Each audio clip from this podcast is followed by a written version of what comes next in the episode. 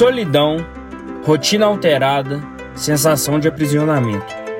O isolamento social provocado pela pandemia do novo coronavírus é a tempestade perfeita para o desencadeamento de muitos distúrbios, como crises de ansiedade, depressão e, por incrível que pareça, a dependência química. Viva Mais o seu encontro com a cidadania, bem-estar e saúde.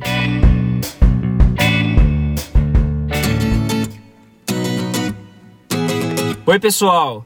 Estamos de volta com mais um podcast do Viva Mais.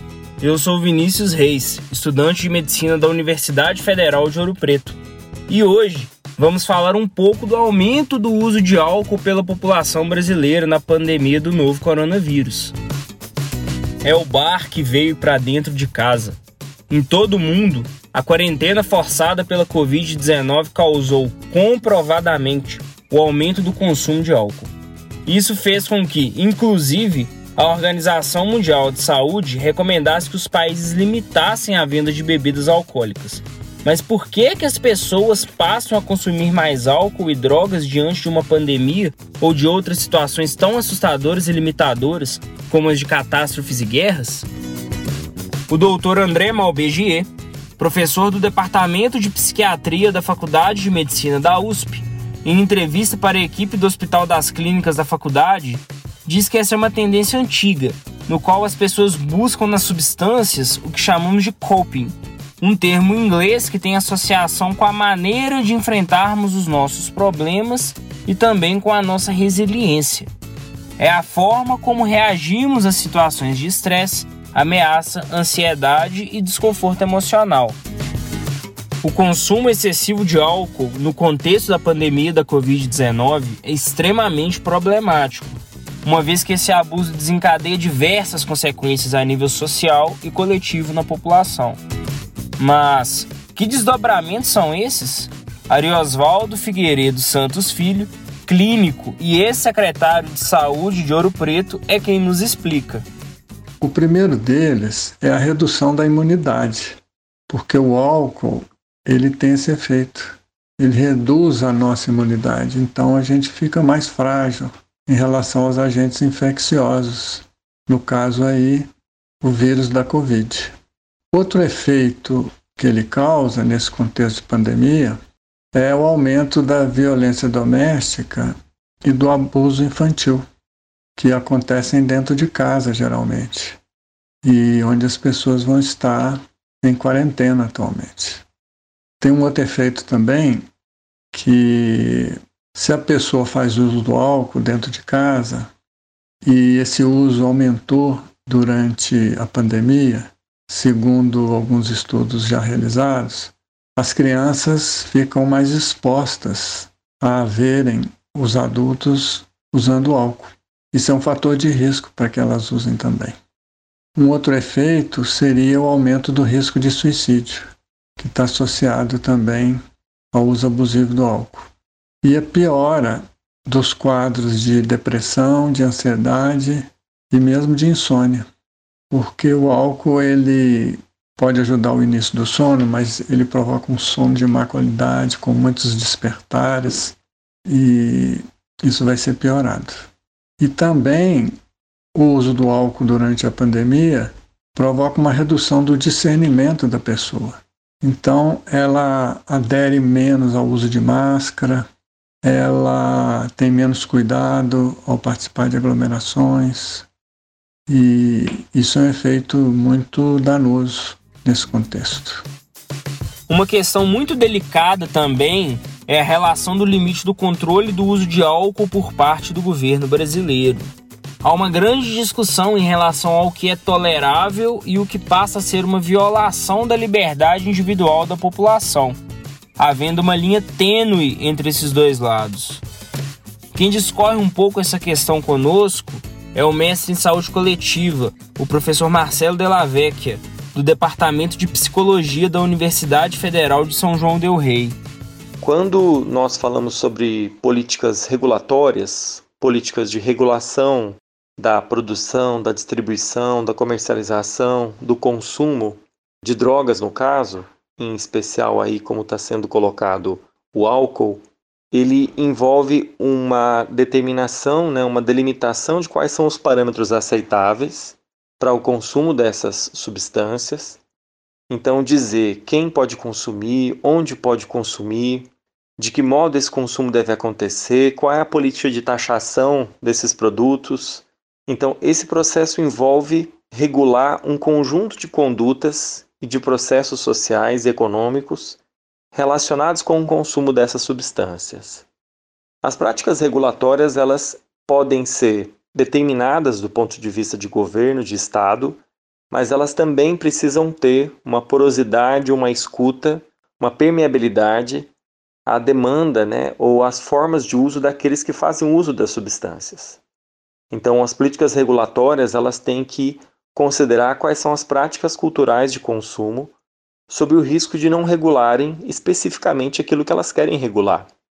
Então, elas têm que ser permeáveis a isso, ao mesmo tempo, elas têm que considerar o que existe de evidência científica em torno dos consumos e procurar regular de modo uh, a reduzir riscos que são evitáveis, seja à saúde, seja sociais, relacionados com aquelas substâncias.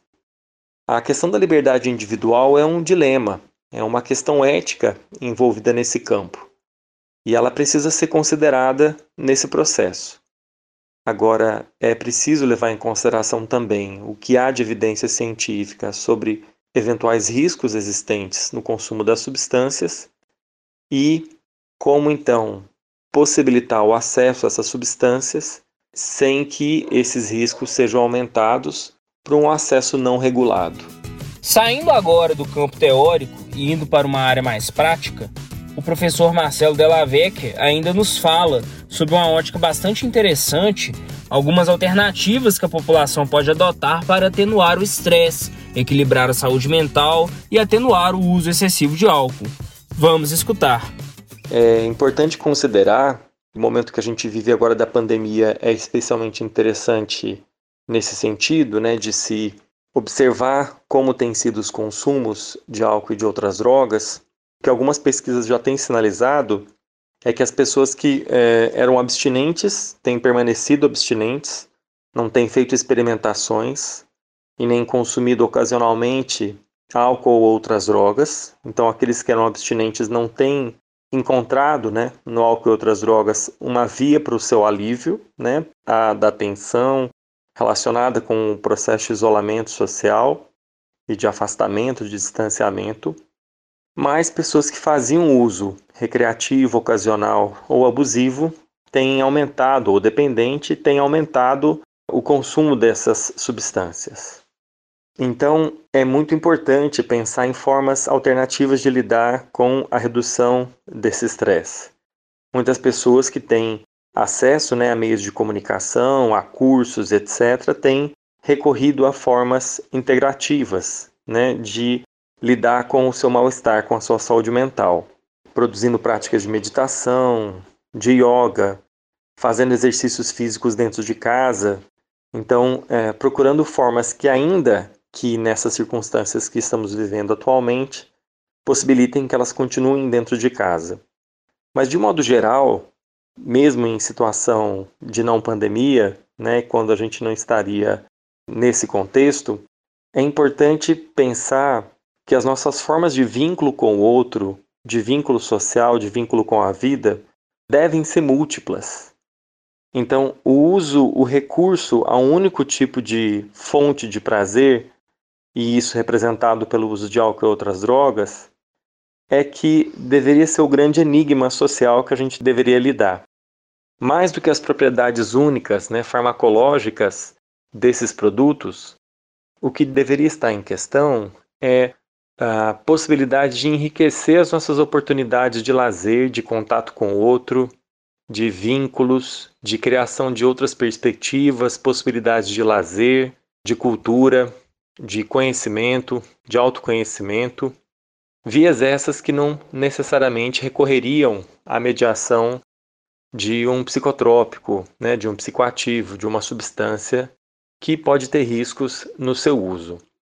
Então, o uso esporádico de psicoativos, de álcool e de outras drogas, ele está muito relacionado, o controle desse uso, ao fato de que esse uso ele é um elemento dentro de outros da vida de uma pessoa, e não o elemento central com base no qual a pessoa constrói a sua vida cotidiana, os seus contatos com os outros, né? Então, penso que por essa via a gente conseguiria reduzir, né? E as pessoas podem com isso reduzir os seus consumos.